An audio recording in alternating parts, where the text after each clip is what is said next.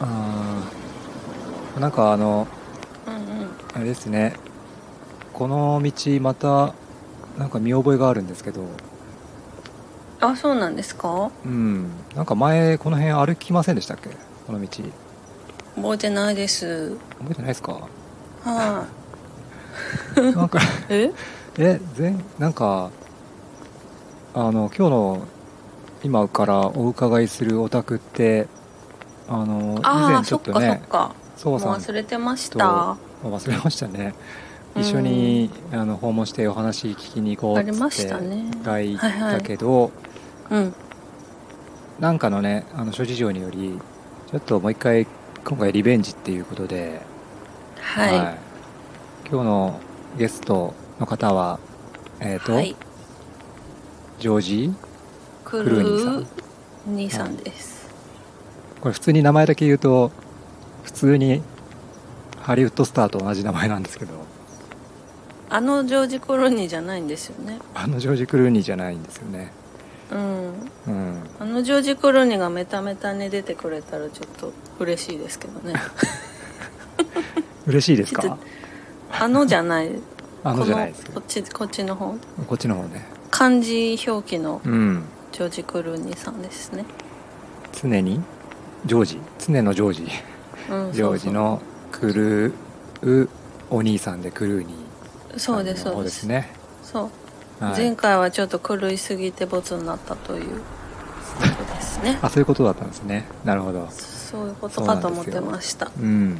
うんうん。いやまああのジョージ・クルーニーさん吉高さんって方と「違和感ラジオ」っていうポッドキャストをやってて、それがめちゃくちゃ面白いですよね。うんうん。うん聞いてます？あの違和感ラジオって。聞いてますよ。聞いてます？あの2人のうん。関係性というか、うん。いいかいい感じですよね。あそののボケとツッコミどっちがボケなのかツッコミなのかもうん。あるけど、やっぱ関西の方のお笑いの 基本がなんか入っててすごい面白いというか 関西の人って本当みんなあんな感じで喋れるのかなって思っちゃうぐらい、うん。そう。でやっぱり聞いててすごい面白いからそういうエッセンスをジョージ・クルーニーさんからちょっともらおうもらいたいなっていうところがあってちょっとお邪魔したいなっていうのががうん。へええーじゃあ帰る頃には塚沼さんも関西乗りに変わってる可能性があるということですか、変わってたらいいですね。今ちょっとね朝の低いさらに低いテンションで 話してますけども。帰る頃にはね爆上がりなテンションになってればいいなと思うんですけど。はい。はい。うん。あれ？あここですよね確か家、はい。ジョージさんのうん。じゃあちょっと今回もピンポンをソワさんの方からお願いします、あわかりました。はーい。はい。えっ、とジョージ・クルーニーさんのお宅でしょうか？あ、違います。じゃあちょっとソワさん違ったみたいなんであまたちょっと探しに行きましょうか。探しましょうえっ、と かああ、すみません。大丈夫です。あだ大丈夫ですか？最近訪問営業が多くて、ああ1あ回目はちょっと警戒しちゃって、ー。ああそっかそっか。ー多いですよね。うん。はいいい。入れてもらっていいですか？えっと、じゃあお招きする方がいいですか？えっ、とお招きしていただけると嬉しいかな。承知しました。じゃあ、あの、どうぞ、ご自由にお入りください。空いてたんですねこれ。はい。あ結構開放的な家でやらせてもらってます。あじゃあ入りましょうかお邪魔しますお邪魔しますどうぞどうぞ。いやーなんか見覚えのある家に来た感じですねそうですね。前回の教訓を生かして、はい、うん塚沼さんには地べたに座ってもらってたので申し訳ないなと思ってですね。はいはいはいで、澤さんはソファー座ってくださるようにしてたんですけど、塚沼さんは地べたやったんですよね。そうですね前回ね。はい。ちょっと申し訳ないなと思って。うん。あの、座布団あ。ご用意しました。座布団。しかしながらちょっとちょうど今洗濯中なので、やっぱり地べたに座ってもらうこえーっと。意地悪だな。なるんですけど、ちょっと生乾きでよ 良ければご用意しますが、いかがですか？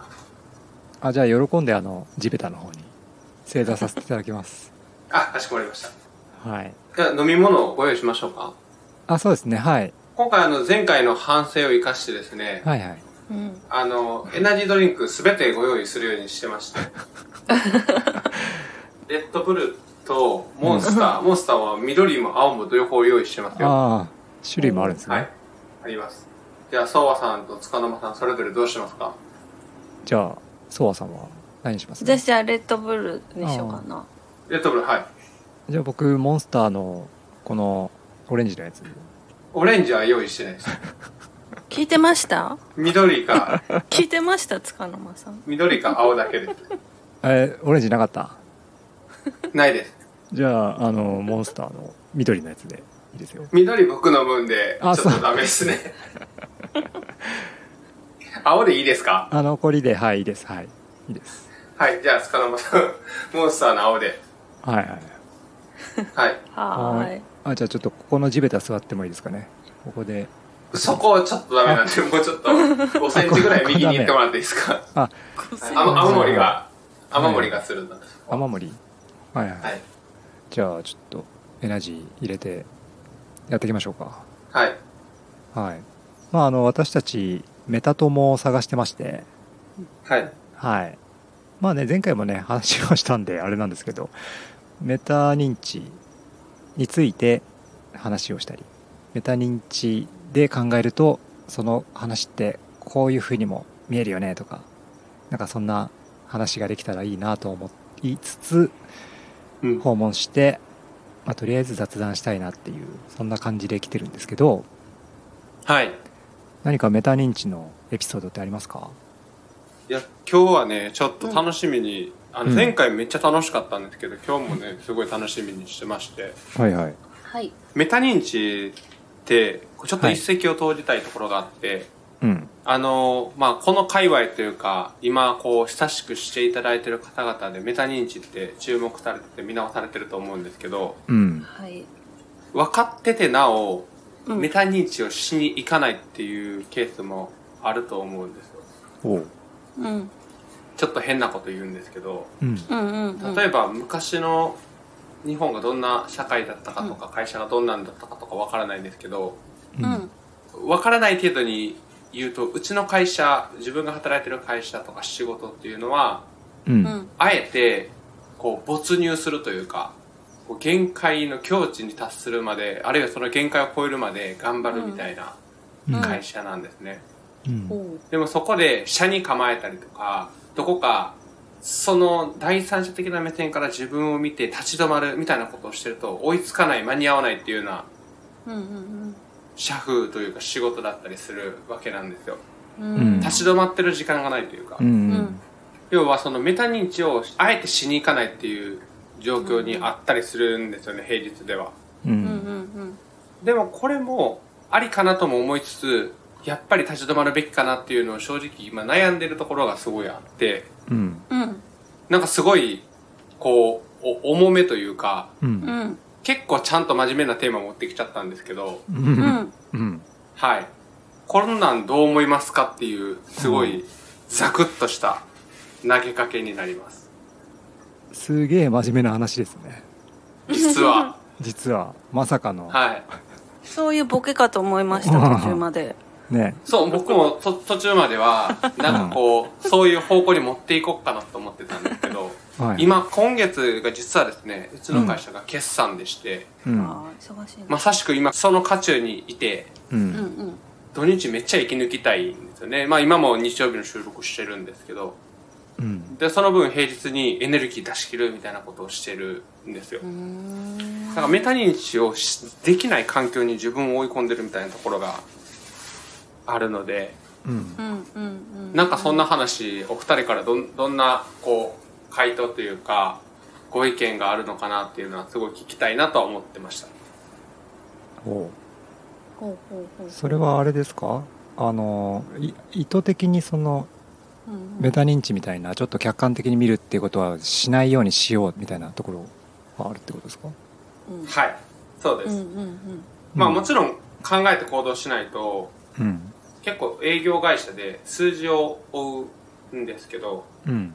時間がいくらあっても足りないんですよ。うん。うん計画を立てたり準備をしたり、うん。で、その計画準備をもとに平日はいろいろ行動し続けるんですけど、うん。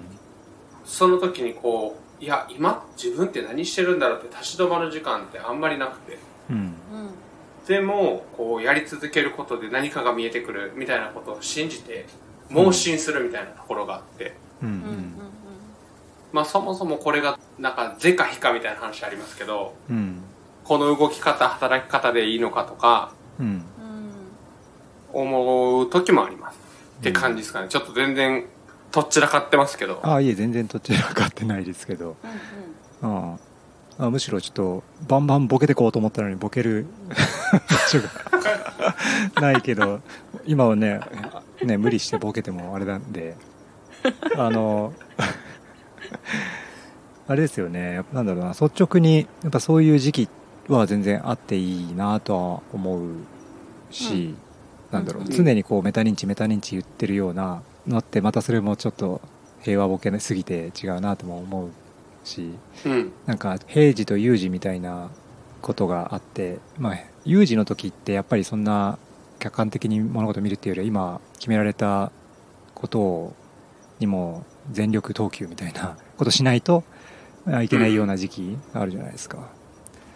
でそういう時はもうやっぱりそれをしかもチームとして会社としてやんなきゃいけないような状況だったらもうそれに専念してやるっていうでもなんか、うん。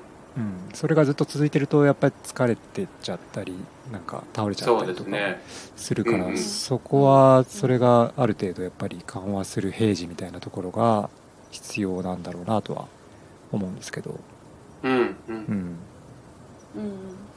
使い分けっていうかその状況を今こうやって話してくれててうん。そういう状況に今あるなっていうことをすでにメタ認知しているというか頭では分かっている分かっててそうやっているわけだからそれは、うんうんあの本当に没入してしまって病むような人はそのオオフオフとして自分が今没入して他のものなんだろう何も考えられないで没入しっぱなしの状態うんうんうん。もう浮上できないみたいなことまでなっていたら病んでしまうのかなと思うけど今はそういう入り込んでやる時っていうのが、ね、自分でこう見えてる把握できているっていうことはそれはもうメタ視点なんじゃないかなと思いますけど。うんうんうん。その、没入、これもちょっと、まあ問いかけと言いますか、そのうん没入ってよく言う中で、その稲森さんとかの本も、まあ読むこともあったりするんですけど、まあ有名な本で生き方ってあると思うんですけど、うんあの読んでー、あ、お読みになられたことありますか？読んでないです。読んでないです すいません。あ、すいません。稲森さんってあの京セラの方ですよね創業者ですね。創業者の人ですよねうん。えーっと、本当にこうトップオブトップの世界でいくと、没入した先に見える何かみたいな話って、スティーブ・ジョブズとかも言ったりもしてますし、うん。なんかこう、やりきったからこそとか、限界まで考えきったからこそ、本当にこう、寝る間も惜しんでやりきったからこそ出てくる何か成果物みたいな話で、うん結局没入しないと見えない何かってあるんじゃないかと思ってるんですけど、うん。でもそれでもやっぱりこうしてメタ認知をすることでうん。立ち止まってないつもりでも立ち止まってるんですよ。うん。どこかで違う目線から自分のことを見てるんですけどうん没入してたらそんな暇ないんじゃないかっていううん。思うところがあってうん。なんかすでもそれをするべきなのかとかいうすごいめちゃめちゃ考えながら話してるんですけどうんうんうん多分そのなんていうんですかね理論を超えたところにある話だと思うんですよ。没入っていうのは。なるほど。はい、うん。っていう感じですね、没入すべきなのか否か。うんうんうん。い話です、や没入はすべきかなと思いますけどね。そういう話だとしたらというか、没入しちゃダメってことはないと思うしまあしすぎるのは良くないかもしれないけどでも没入した先に得られるものってやっぱりあると思うしそのメタ認知ばっかりいろいろんな文献読んだりいろんな本読んだりいろんな情報を吸い上げてそれを客観的に見るとこうだねみたいなのってやっぱり自分の原体験がない中でやっぱり机上の空論的なところにはなるからでもその中で自分はその没入した体験があってそこで得たものってこう言葉で表せないようなものがあったりとか、まあ、それをまた言語化できる能力がある人はできればいいとは思うんですけど、うんうんうんうん、そこの原体験その没入して得た自分の中に取り込んだものっていうのがすごい大事だなーって 思いますけど、うんうん、なんかあのなんだっけ仏教の話もね修行しないと得られないみたいなのあるじゃないですか、はい。それもやっぱり没入というか実際にそこに飛び込んで得たうん苦苦行の中で得たものっていうのは、う経典にこう書き記せないものがあって、うん。うん、それはやっぱり一緒に、うん。うん、必要なものなんだろうなって今ちょっと話聞いてて思いましたけど、うんうん。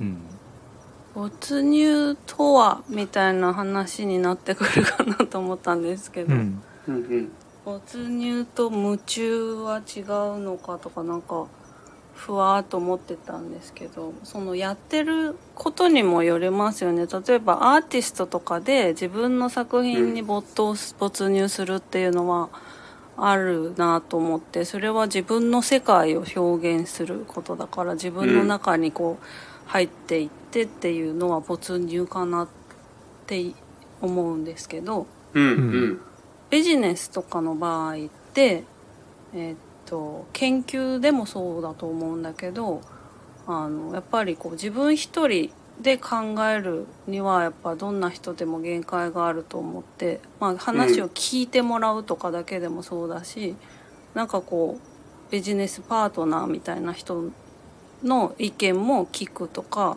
なんかこうコミュニケーションしながら、さらにその没入を高めていくとか自分で気づかなかった視点を取り入れるとかうん自分をあの客観視してあのまた高めていくみたいなことの繰り返しでなのかなでその全体が没入だからうん。うん。ビジネスとかの場合は。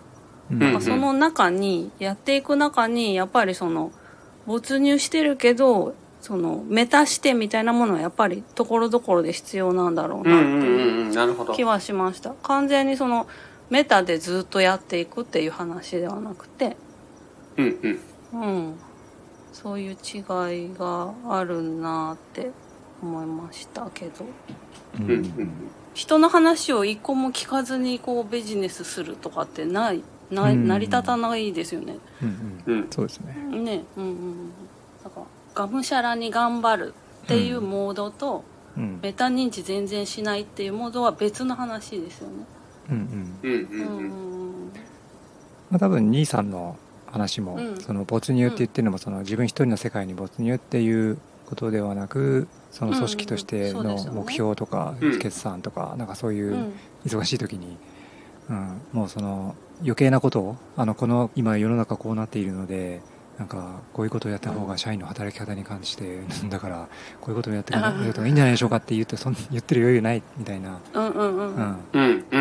そうじゃなくて今はこれをみんなで、うん、達成するって目標があってそれをやって全力で走るんだみたいな、うん、うん、それはやっぱ大事だしその実際さ走った走りながら、うん、あの走ってるうちにあの思ってた思ってなかったようなものも得られたりとか。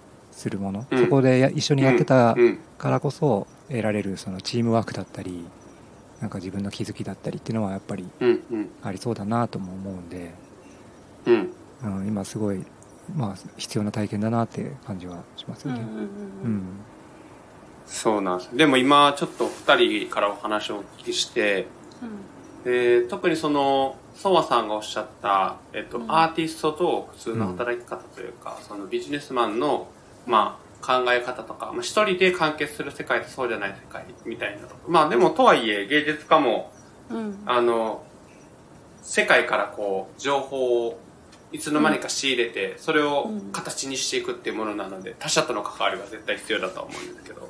うんうん。でもなんとなく確かに人との関わりの中で、まあ、没入したりしなかったりっていうのをシフトしながら限界を突破していくみたいなことはしないといけないのかな。限界突破は思いました。うんうん。うんうん。はい。解決しました。解決しました。解決解決しました。いや解決しましたというか結構どこまで行っても結局は逆に言うと解決しないかなと思って。うん。うんでも今日お二人からお話お聞きしたいなと思ってたそのご意見を伺えたのではこの時点ではあの解決したっていう感じです。うんそれをさらにこうブラッシュアップしていくというかうん。うん。もっとこうなのかなって今後考えていくんでしょうけどうん今のこの時点ではあの解決っていう感じでは思ってます。うんうん。